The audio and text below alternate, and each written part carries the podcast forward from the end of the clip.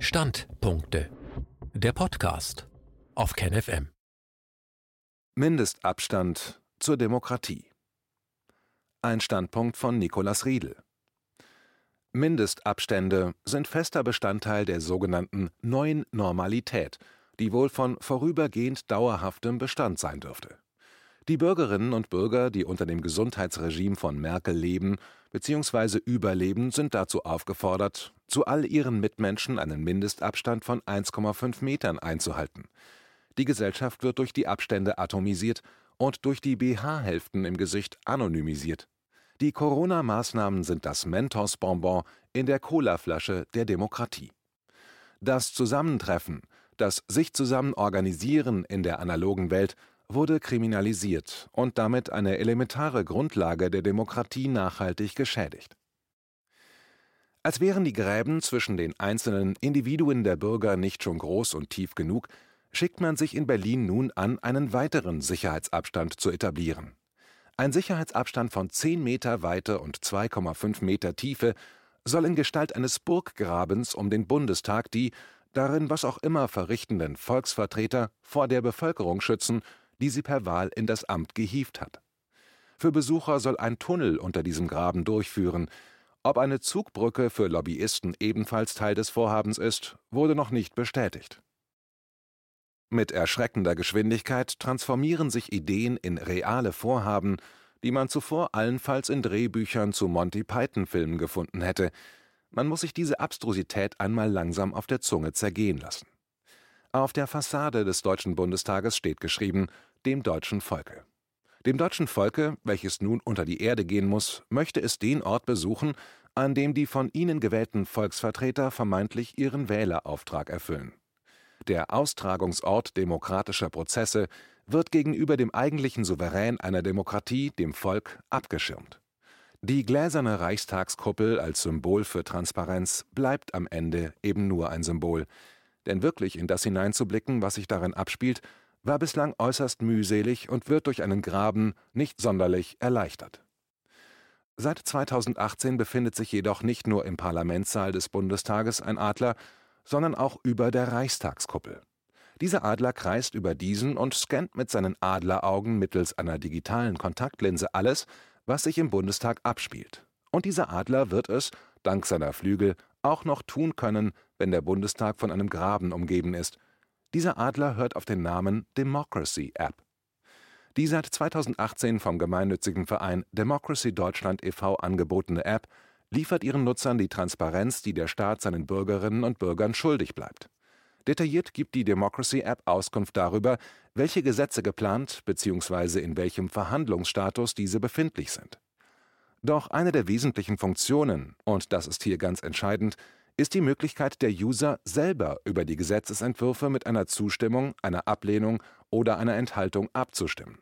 Die Ergebnisse können dann mit der Community deutschlandweit und im eigenen Wahlkreis verglichen werden. Die Ergebnisse sind sehr häufig erstaunlich, ob ihrer Diskrepanz zu den teilweise arg gegenteiligen Abstimmungsergebnissen aus dem Bundestag. Dies zeigt sich in besonders gravierender Form bei den Gesetzesentwürfen in Bezug auf Corona. Lassen wir die nachfolgenden Vergleiche einfach mal für sich sprechen. Für den Antrag zur Soforthilfe für pflegende Angehörige während der Covid-19-Pandemie stimmten von 3.787 Usern 82 Prozent dafür, im Bundestag 56 Prozent dagegen. Einen Antrag mit dem Namen Medienvielfalt und Journalismus in der Corona-Krise schützen, Demokratie braucht kritische Öffentlichkeit befürworteten von 6.526 Usern 83 Prozent. Im Bundestag stimmten 69 Prozent dagegen. Wer wünscht sich nicht eine verlässliche Datenlage zur Ausbreitung von Covid-19 in Deutschland? Gerade in einer Zeit, in der man das Gefühl bekommt, das RKI wird von Professor Trelawney geleitet. 56 Prozent der Volksvertreter im Bundestag stimmten jedenfalls dagegen. Hingegen forderten dies bei der Abstimmung in der App von 7.653 Usern 74 Prozent. Und wie sieht es damit aus? Verordnungsermächtigungen des Bundesministeriums für Gesundheit einschränken, Feststellung der epidemischen Lage von nationaler Tragweite aufheben. Von 8.557 Abstimmenden befürworteten das 77 Prozent. Der Bundestag schloss mit 87 Prozent nahezu geschlossen dagegen. Ganz bekannt zeigt sich die Divergenz, als es um die Abstimmung zum zweiten Gesetz zum Schutz der Bevölkerung bei einer epidemischen Lage von nationaler Tragweite ging.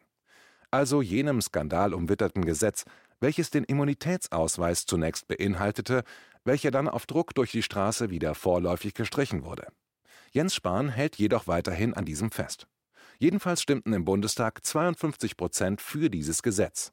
Auf der Democracy App stimmten diesmal satte 11.115 User ab, von denen sage und schreibe 95 Prozent dagegen votierten.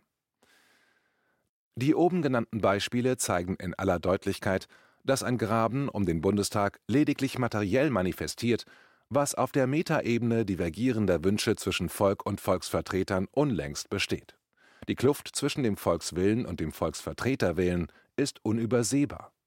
Verfechter dieser Regierung mögen nun einwenden, die Ergebnisse dieser App seien doch überhaupt nicht repräsentativ, ob der Tatsache, dass keinerlei Daten erhoben werden, die erforderlich wären, um die Zahlen der Democracy App-Nutzer als repräsentativ auszuweisen.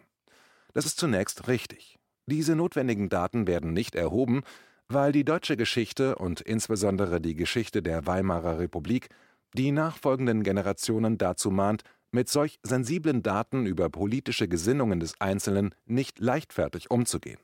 In den falschen Händen, etwa eines sich in naher Zukunft etablierenden Totalitarismus, wären diese Daten die Gerüche, die man den Kampfhunden des Systems unter die Nase halten würde, damit diese die Witterung der zu jagenden Unliebsamen aufnehmen. Wer nun beharrlich auf Repräsentation Wert legt, kann die deutschlandweiten Ergebnisse mit denen in seinem Wahlkreis abgleichen und wird dann feststellen, dass diese sich relativ gleichen, was zumindest einen kleinen Indikator für die Repräsentation darstellt.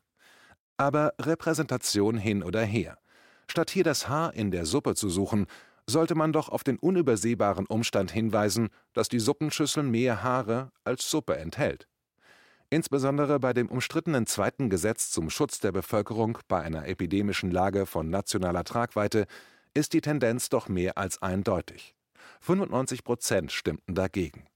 Selbst wenn man dieses Ergebnis durch die Parameter der Repräsentation berichtigen und dadurch die Ablehnung sich um ein Jens-Spahn-Drittel reduzieren würde, wäre die Ablehnungsquote immer noch bei 62 Prozent und damit signifikant.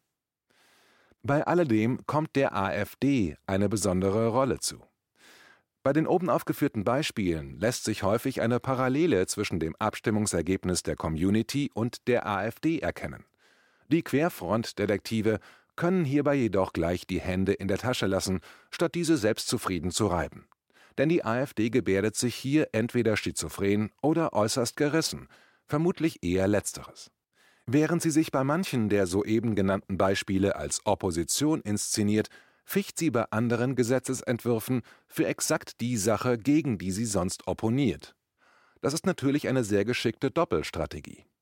Wir können mit sehr großer Sicherheit sagen, was die AfD wirklich möchte.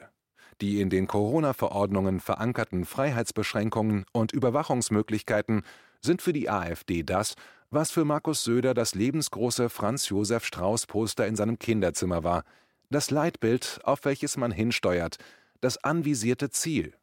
Auf dem Weg dahin kann sich die AfD als Opposition aufspielen, während sie gleichzeitig politische Anträge formuliert die genau das bezwecken, was die Partei vorgibt zu bekämpfen. Die Parteien der Mitte wiederum können sich damit brüsten, Gesetze abzulehnen, die die AfD befürwortet und sich somit ihrerseits als wackere Kämpfer gegen den Faschismus inszenieren, während sie genau diesem mit Grundgesetzbeurlaubungen und Corona-Apps den Weg ebnet. Das erinnert ein wenig an das Spiel, welches die Großmächte in George Orwells 1984 spielen. Sie befinden sich in einem stetig lauwarmen, martialisch nur geringfügig geführten Pseudokrieg gegeneinander, der letztlich nur das Ziel hat, die Legitimation an der Heimatfront zu stärken, sich als die Guten zu inszenieren und damit reziprok zu stabilisieren.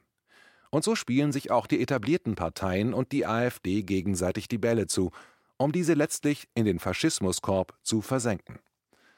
Aber genug zur AfD. Kommen wir nun wieder auf das eigentliche Kernthema, der Responsivität zwischen Bürgern und Parlament. Sind derlei Differenzen zwischen dem Volkswillen und dem Wählerwillen ein neues Phänomen der Corona-Krise? Natürlich nicht. In etwas älteren Abstimmungen in der jungen Historie der Democracy App zeigten sich ähnliche Diskrepanzen bei der Frage über das Aussetzen von Sanktionen gegen Russland, den Nulltarif in den öffentlichen Verkehrsmitteln oder über den Ausbau des BAföGs. Das Ganze ist alles andere als ein neues Phänomen. Eine Studie der Universität Osnabrück aus dem Jahr 2016 mit dem Titel Systematisch verzerrte Entscheidungen die Responsivität der deutschen Politik von 1998 bis 2015 kommt zu dem Ergebnis, dass die Parlamentsentscheidungen durchaus den Willen der deutschen Bevölkerung berücksichtigt, allerdings nur den Willen der Besserverdienenden. Das entspricht natürlich nicht der Grundidee einer Demokratie, egal wie man die Demokratietheorie und Geschichte dreht und wendet. Es heißt ganz klar, die Macht geht vom Volke aus und nicht von der Gehaltsabrechnung und den Zinserträgen. Eines der Grundprobleme ist also, dass die adäquate Repräsentation eine Sache des eigenen Geldbeutels ist, der für die meisten Menschen hierzulande zunehmend an Gewicht verliert. Und das liegt nicht nur daran, dass Bargeld derzeit massiv bekämpft wird. Doch woran liegt es noch, dass die Responsivität so mangelhaft ist? Liegt es vielleicht daran, dass nur unzureichend und unzulänglich zwischen Repräsentanten und dem Volk kommuniziert wird? Um genau zu sein, ist die Kommunikation, ein Meinungsaustausch, gar nicht gewollt. Dazu muss man Politikern nur zuhören, wenn sie Reden halten, die nicht für die breite Öffentlichkeit bestimmt sind. Kennzeichnend hierfür ist eine Rede von Angela Merkel, die sie im März 2010 zur Vorstellung des Allensbacher Jahrbuchs der Demoskopie, die Berliner Republik, hielt. Wer die besagte Rede noch nicht kennt, ist bei nachfolgendem Zitat nun gut beraten, die Mundschutzmaske aufzusetzen, damit einem die Kinnlade ob des skandalösen Gehalts dieser Aussage nicht herunterfällt. Zitat ich bin auch zutiefst davon überzeugt, dass es richtig ist, dass wir eine repräsentative Demokratie und keine plebiszitäre Demokratie haben und dass uns die repräsentative Demokratie für bestimmte Zeitabschnitte die Möglichkeit gibt, Entscheidungen zu fällen und dann innerhalb dieser Zeitabschnitte auch für diese Entscheidungen zu werben und damit Meinungen zu verändern. Wir können im Rückblick auf die Geschichte der Bundesrepublik sagen, dass all die großen Entscheidungen keine demoskopische Mehrheit hatten, als sie gefällt wurden die Einführung der sozialen Marktwirtschaft, die Wiederbewaffnung, die Ostverträge, der NATO-Doppelbeschluss, das Festhalten an der Einheit, die Einführung des Euro und auch die zunehmende Übernahme von Verantwortung durch die Bundeswehr in der Welt. Fast alle diese Entscheidungen sind gegen die Mehrheit der Deutschen erfolgt. Erst im Nachhinein hat sich in vielen Fällen die Haltung der Deutschen verändert. Ich finde es auch vernünftig, dass sich die Bevölkerung das Ergebnis einer Maßnahme erst einmal anschaut und dann ein Urteil darüber bildet. Ich glaube, das ist Ausdruck des Primats der Politik, und an dem sollte auch festgehalten werden. Wir können das auch im Hinblick auf aktuelle Entscheidungen der letzten Jahre, also in der Phase, die dieses Jahrbuch beschreibt, sagen. Hinsichtlich der Reform der Grundsicherung im Erwerbsleben, daran haben wir immer noch zu arbeiten. Wir sehen in den Befragungen hierzu zum Teil auch sehr schwierige Einschnitte um das Jahr 2004 herum, bei der Rente mit 67, dem Afghanistan-Einsatz der Rettung der Banken mit Milliarden Euro an Steuergeldern und vielem anderen mehr. Deshalb bin ich auch ganz gelassen, wenn ich mir anschaue, dass auch die Projekte der christlich-liberalen Koalition heute nicht sofort eine Mehrheit finden, zum Beispiel das energiepolitische Gesamtkonzept unter Einschluss längerer Laufzeiten der Kernkraftwerke, die Absage an flächendeckende gesetzliche Mindestlöhne, die Reform der gesetzlichen Krankenversicherung, die Kapitaldeckung in der Pflegeversicherung, das strikte Einhalten, obwohl die Zustimmung dazu wahrscheinlich noch am größten ist, der Schuldenbremse. Zitat Ende.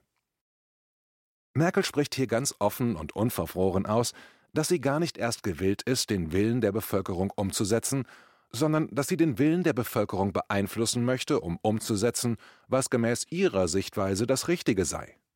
Das ist in etwa so, als wolle ein Ober im Restaurant seine Gäste gegen ihren Wunsch davon überzeugen, ein anderes Gericht zu wählen, weil dieses dem Ober besser schmeckt oder leichter zuzubereiten ist. Das Demokratiedefizit ist unübersehbar, und deswegen muss aus der Sicht der Nutznießer dieser dysfunktionalen Demokratie in etwa dort, wo früher eine Mauer stand, nun ein Graben her. Denn der Volkszorn wird sich früher oder später entladen, und dafür möchte man gewappnet sein. Wir sehen, dass wir um ein radikales Neudenken unserer Gesellschaftsform nicht umhinkommen, gerade um solche Eskalationen zu verhindern. Dieses System hat nun in aller Sichtbarkeit ausgedient. Wir befinden uns, frei nach den Worten Antonio Gramscis, In der Zeit, in der die alte Welt im Sterben liegt, die neue jedoch noch nicht geboren ist. Das ist die Zeit der Monster. Und diesen Monstern gilt es, Ketten anzulegen, sodass sie außerstande sind, noch mehr Menschen in Leid und Elend zu stürzen. Der erste Schritt dahin wurde schon gebetsmühlenartig vorgetragen, aber man kann es nicht oft genug wiederholen. Wir brauchen einen Corona-Untersuchungsausschuss.